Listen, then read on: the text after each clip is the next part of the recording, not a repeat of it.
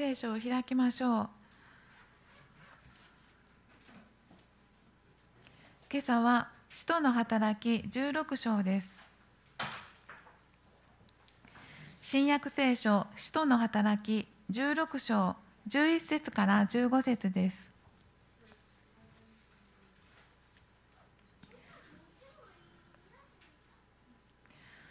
そこで私たちはトロアスから船に乗りサモトラ県に直行して翌日ネアポリスに着いた。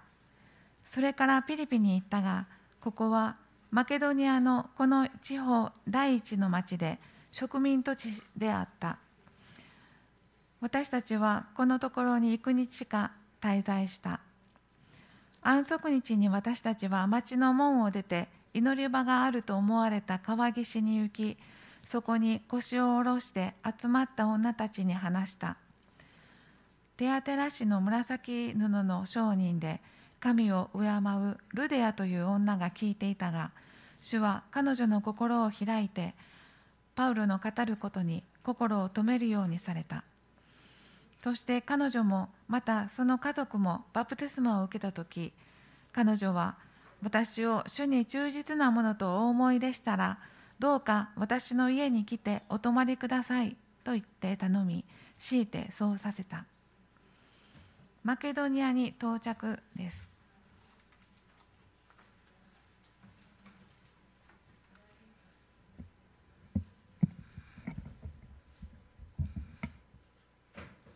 おはようございます。えあの新しい、まあ、命というか赤ちゃんたちがあのいてて嬉しいなと思います。嫌われないようにきれいにひげを剃りたいと思います。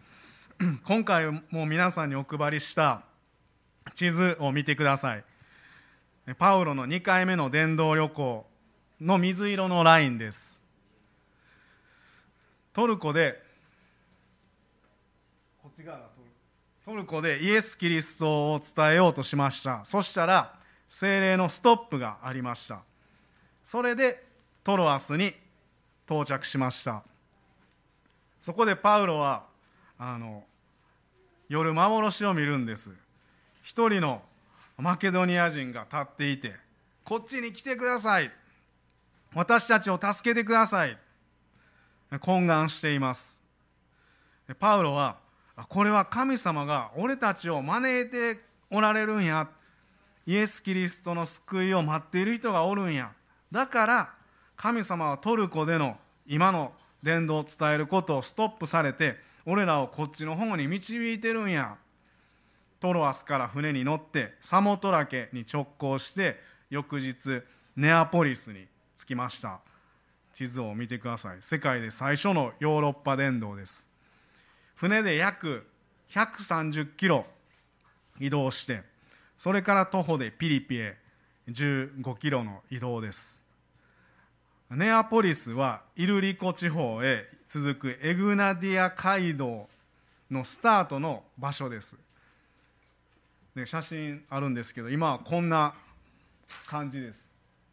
これはあれですねちゃいますネアネアポリスです。写真消すの忘れてた。ネアポリス、はい、別に重要じゃないのに写真載せてもうたんですよ。ね。綺麗なと思って、はい、すいません。次お願いします。はい。だから今はこんなとこです。さっきのちょっと忘れてください。今今はあんな綺麗なんですよ、はい、この今この、えっと、イグナ、えー、エグナディア街道。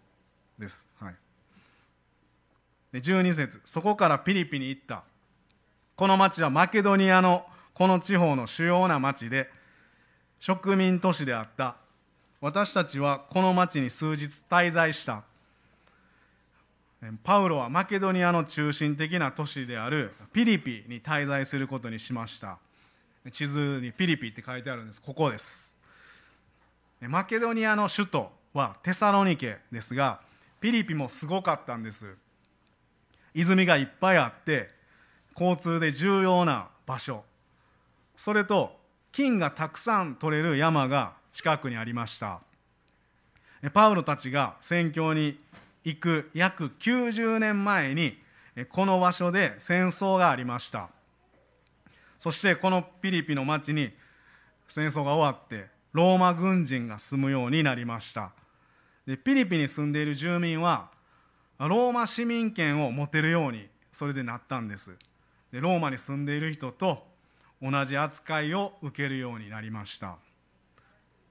税金を払わなくても OK とか鞭打ちとか十字架刑とかひどい刑を受けなくて済みます。マケドニアっていう場所にあるローマみたいにこの町にパウロは滞在しました。13節。そして安息日に私たちは町の門の外に出て祈り場があると思われた川岸に行きそこに腰を下ろして集まってきた女たちに話をした。安息日になりました。ユダヤ人たちが神様に礼拝する日です。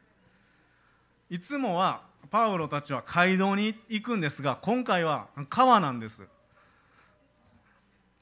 なぜならピリピの町には街道がありませんでした。ユダヤ人の人口が10家族以下だったからだそうです。それ以上やったら街道が立って礼拝できる。10分の1の献金を捧げる家族がいて街道を管理する人を経済的に支えることができるからです。ユダヤ人たちはこの川湖畔ガンガンガンギデス湖畔っていう川のほとりで祈り会をすることにしました、まあ、習慣にしていました。こんなん今こんなんなってるそうです。その川の近くが記念みたいに。めっちゃ綺麗ですけど。それまでパウロは新しい町に着くとまずユダヤ人の街道に行きました。で礼拝に出席して神様の救いを待ち望んでいるユダヤ人たちと話をしていました。そこでそしたら「先生ですよね」ってメッセージお願いしますって頼まれると皆さんもうすでに救い主は来られたんですよ。イエス・キリストがそうなんですと大胆に伝えていました。パウロの伝道方法でした。ユダヤ教の先生のラビの服装をしているパウロは当然目立ちます。あ先生や夫人たちはああのあの人先生やちょっと先生じゃないあ先生やあの聖書の話を頼んでみいひんそうしましょうそうしましょうって言ってすいません今礼拝しているんですが私たちのところでこの聖書を教えてくれませんか？頼まれてどんな内容を話したと思いますか？集まってる人たちにユダヤ人の皆さんってギリシャこのギリシャでも神様を愛しているっていうことは素晴らしいことです。私たちは皆さんに良い知らせを伝えに来ました。救い主主よ来てくださいと待ち望んでいたメシアが来られたんですよ。その方が私たちのために十字架にかかってくださったんです。私たちの罪は全て許されたんです。キリストは復活されました。今も信じる人と共にいてくださるんです。信じた瞬間私たちの内側に精霊様が住んでくださるんですよ。14節。リディアという名の女の人が聞いていた。ティアティラ氏の紫布の商人で神を敬う人であった。主は彼女の心を開いてパウロの語る心にパウロの語ることに心を止めるようにされた。エペソとトロアスの中間にある地図にテアテラって書いてあるんですけどこのテアテラ市に本社を持っている社長のリディアに出会いました。紫布っていうのはシリシリアシリアツブリ貝っていう貝の分泌物を染料として使いました。で貝殻で染められたものは貴重で力が宿るって当時信じられていました。紀元前1000年頃は一般の人はこの紫色を使うのは禁じられていました。権力者だけお偉いさんだけが使える。最高級のブランド生地でした。でリディアは買い付けと買い付け販売のために出張が多くてそこでユダヤ教の話を聞いて唯一の神様に関心を持ったのかもしれません。あっちこっち行くんで。社長で商売上手で神を敬う女性でした。一つ目のポイントは心を開いて心を止めるようにされた。心を開いて心を止めるようにされた。主が彼女の心を開かれたんです。14節の「主は彼女の心を開いて」の「開いて」はδιανοίγω というギリシャ語です。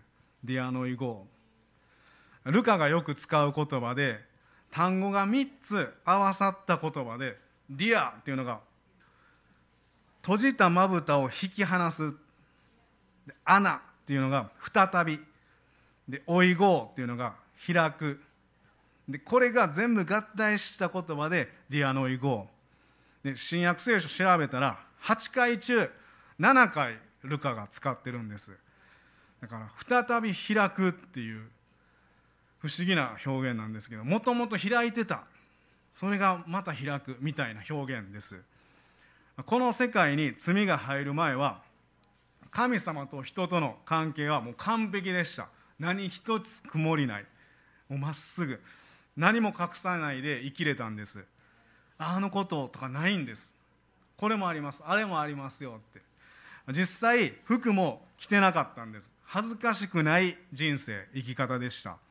しかし神様の言葉に背を向けた瞬間恥ずかしくなって隠し始めてそして霊的な目が閉じたんです。もともと良い関係やったのにもともと見えていた霊の目を再び開けるっていうことは作られた時の見え方に戻るっていうことです。救われるっていうことはある意味主がもともとの霊的な視力に戻してくださったとも言えます。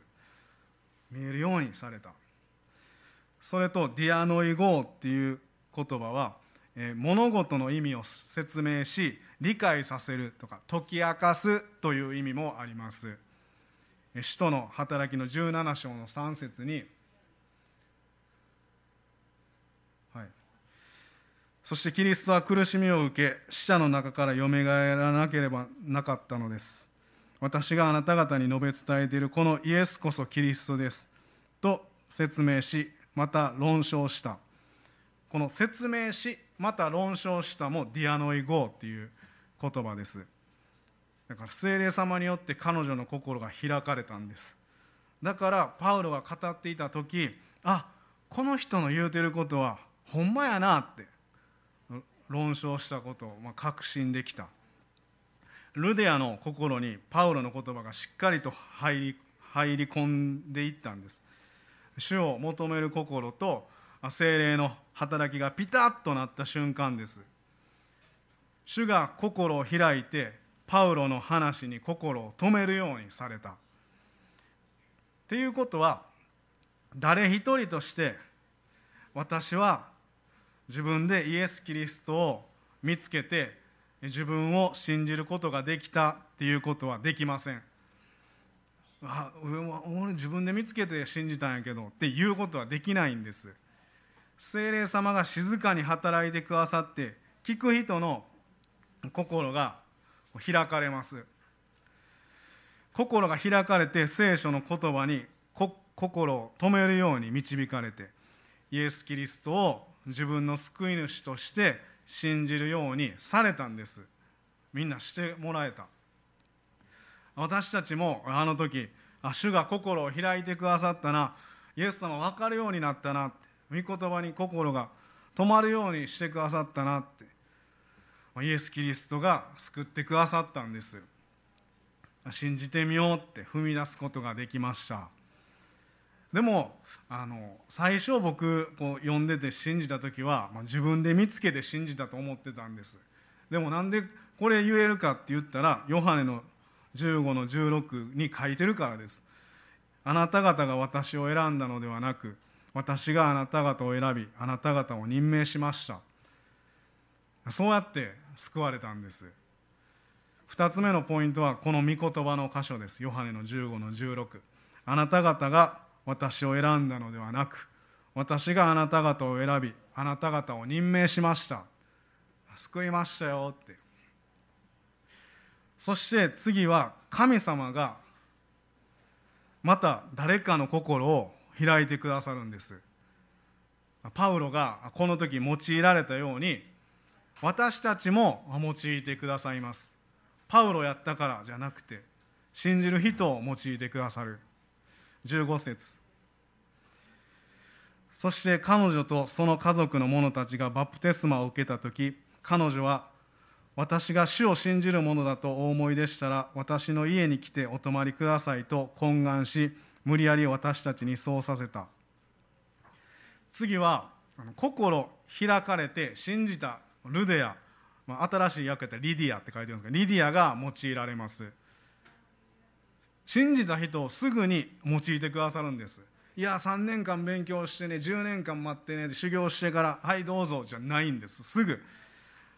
長年信じているパウロのうちにおられる同じ精霊様が彼女のうちにもおられるからです。彼女が家に帰って家族にも伝えるんです。あんなって川でなってパウロ先生っていう人が救い主来たって言ってた。イエス・キリストなんやって。信じるだけでええねんって。でみんな信じてバプテスマを受けました。そしてリディアは「パウロ先生あの皆さんどこに泊まっておられるんですか?」って「まさかあの安いホテルじゃないでしょうね」ってあ「ぜひぜひうちに泊まってください」ちなみに無理やり私たちにそうさせたは、えー、パラビアゾマイっていうギリシャ語。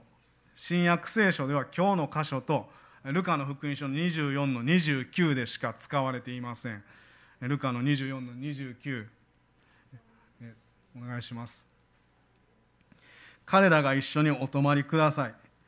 そろそろ夕刻になりますし日もすでに傾いています。と言って強く勧めたのでイエスは彼らと共に泊まるために中に入られた。エマオの2人の弟子がイエス様を無理やり引き止めて泊まってもらうように願いました。それはさらに深く関わりを持ちたいもっと知りたい聖書の話を聞きたいって思ったからです。パウロたちはリディアに引き止められてパウロはいやそれはちょっと遠慮しておきます。男4人でリディアさんの家に泊まるのはちょっとリディアさんに迷惑ですしあの僕たちのことも変な目で見る人がいるかもしれないですしいや何言ってるんですかパウロ先生。私が主を信じるものだとお思いでしたら泊まっていってください。お願いします。私はもっとイエス・キリストのことを知りたいんです。それに私は会社をしています。私に何かできることがあればしたいんです。リディアは無理やり彼らを泊まらせたんです。大阪のおばちゃんみたいな人やなって思ったんですけどおそらく本当に探していた神様を知ってイエス様の十字架を信じるだけで救われると聞いてもっと深くこのことについて知りたいって思ったんです。だから大阪のおばちゃんじゃなくてあの救われた時の最初のあの感覚を思い出してください。知りたい知りたい。普通です。そして知りたい知りたい知りたいって教えてもらうばかりじゃなくていやこれ聞いたら私もその聖書、まあ、神様のために何か意味のあることをしたいっていう強い意志がリディアのうちに起こったんです。救ってくださった方に感謝して思い切って自分の家を開放してできることをするんです。3つ目のポイントはできることを自発的にした。できることを自発的にした。一人の女性の主への感謝と感動が教会になっていったんです。ヨーロッパで最初の教会です。教会を作ろうってさあみんなでって計画したんじゃなくて救ってくださったこの事実が教会に変わっていったんです。一人の女性の献身で。8月24日の水曜日に KBI 生の山下淳さんとよしこさんと西成に行きました。三角公園っていう場所があるんですけど公園があの全部ビニールシートで家みたいになってるところで滑り台が誰かおじさんの家ブランコが誰かおじさんの家ってなってるところに4時頃に到着しました、まあ、アービン君とも一緒に行きましたけど、まあ、誰が路上で生活している人で誰がクリスチャンなのか誰がと誰が知り合いなのかわからない5人ぐらいのグループが野外で話していましたそこに僕もスーッて入っていきましたそして1人2人とまた増えていって気づいたら13人ぐらいになってて1人の人が「おい兄ちゃん西成に来たら食べ物には困らへんで炊き出ししてあるし兄ちゃんも食べるか?」って、まあ、フランクフルト渡してくれたんですけど「いや僕今はいいです。ちょおにぎり買うてきてるんで」って。でそんなん喋ってたらあ多分リーダーの人やなみたいな人が来たんですその人に「すいません。あのこれは一体何の集まりなんですか?」いや実はって2年前から集まり始めたんです。コロナになって食事の提供とか礼拝ができなくなったんです。でもこうやって公園で集まってイエス・キリストの話や必要なところに手を置いて祈ったりしているんです。あそうなんですね。あの今日はねたまたま部屋が借りれなかったんで早い時間から外にいるんです。普段は朝の11時から西成の市民館を4時まで借りてるんです。えー、って。市民館ですか？僕聖書学校行ってた時そこで炊き出ししたりあの手伝ったりメッセージしたり証とかしてましたよあそうなんですね。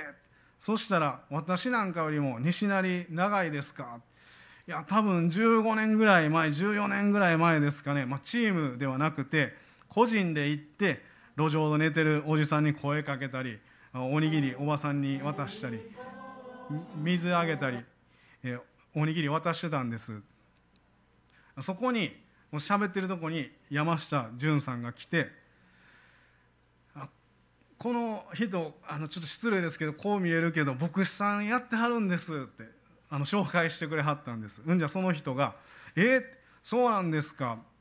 私の名前は悟と言います」って。この集まりは聖書の学校に行って勉強した人は一人一人もいなくてただイエス様のことを伝えて十字架の話をして救いのためだけに2年間集まり続けてるんです。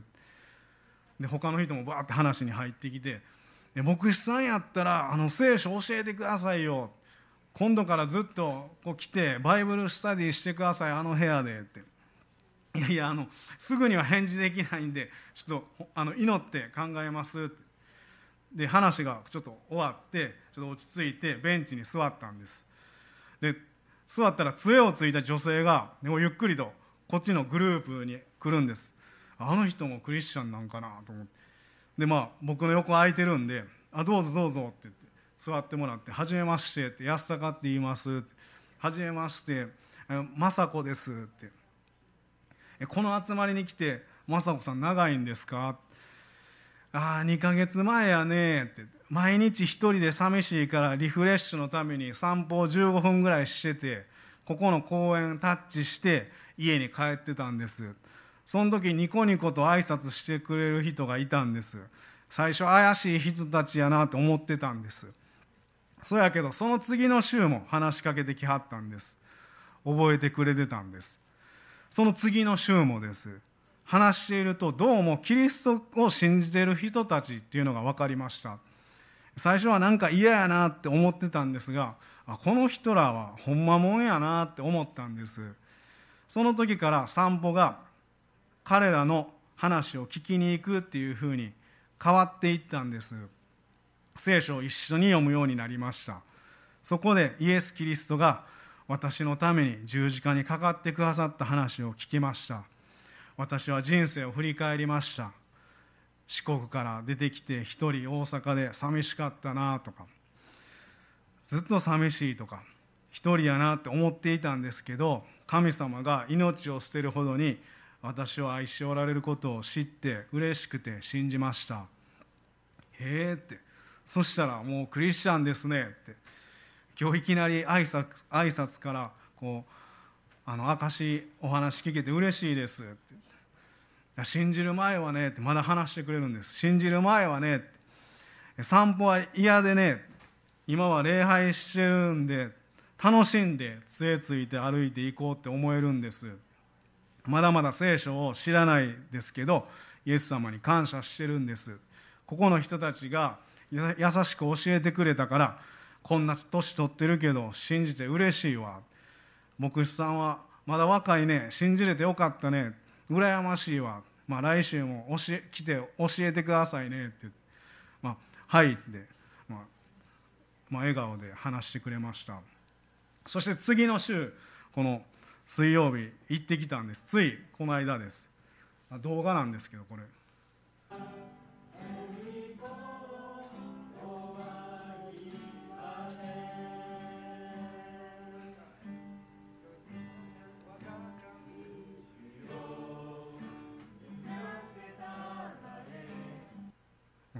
こんな感じです。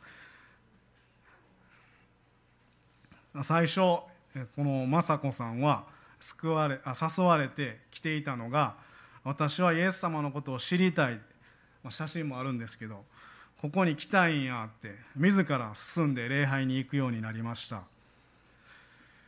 これからもあこの人ここの人ですね。これからもずっと、まあ、使徒の働きを読んでいきますけどこのピリピでの伝道は一人の女性リディアから始まったんです。彼女は一時的に家を提供しただけではなくイエス様を伝えるために集会所として自宅を使い続けました。自分には何ができるのか自分には何ができるんかって考えたんです。自分のプライベートスペースを捧げたんです。あここでもイエス様を伝えてほしい。この場所でも一緒に祈りたいって喜びながら生きた女性です。この地域でのフィリピンの地域での伝道のヨーロッパの伝道の本拠地のようになってパウロたちが頼る存在になっていくんです。パウロたちはこの先も伝道していくんですがローマの政府が許してもいないイエス・キリストを伝えて町中を混乱させてるって言われて逮捕されます、まあ、次のところらへんで。しかし神様の奇跡によって牢屋から脱出できました。その牢屋から出た2人は40節を読むとこのリディアの家に行くんです。帰る場所になるんです。教えに行ってた場所じゃなくて自分たちが帰る場所。でピリピの教会ができて約10年後にピリピ人への手紙、まあ、パウロのローマで逮捕されていた時に書いたピリピ人への手紙宛先が今日の箇所にできた教会です。ピリピ人への手紙の一章の五節。あなた方が最初の日から今日まで福音を伝えることに共に携わってきたことを感謝しています。でピリピの教会のことを。パウロがピリピ教会の信徒たちは福音を広めたあの初めの頃から協力してくれたねって一緒にやったねって書いてるんです。これがヨーロッパ選挙の始まりです。ピリピ教会のスタート。歴史の中でヨーロッパは、まあ、日本ですけど日本の人たちはヨーロッパはキリスト教の人が多いねってよく言います。その始まりがこの今日の女性のリディアさんなんです。主が心を開いて主が心を御言葉に止めるようにしてくださいました。そしてイエス様をもっと知りたいと思って自分ができることを自発的にしました。自分のプライベートスペースを主に捧げました。救われてすぐに主が用いてくださったんです。心開かれたものとして御言葉に心を止めるようにされたものとして用いていただきましょう。私たちを用いていただきましょう。リディアが御言葉を心に留めて家が教会の始まりになっていったように私たちも自分自身与えられているものを捧げて生きると生きる時にたくさんの人たちが救われていきます。あこれをあなたにお捧げします。自分のプライベートスペースを。その時にあイエス様ってほんまなんや。周りの人たちが救われていきます。今日の一つ目のポイントは心を開いて心を止めるようにされた。心を開いて心を止めるようにされた。2つ目。あなた方が私を選んだのではなく私があなた方を選びあなた方を任命しました。3つ目。できることを自発的にした。できることを自発的にした。お祈りします。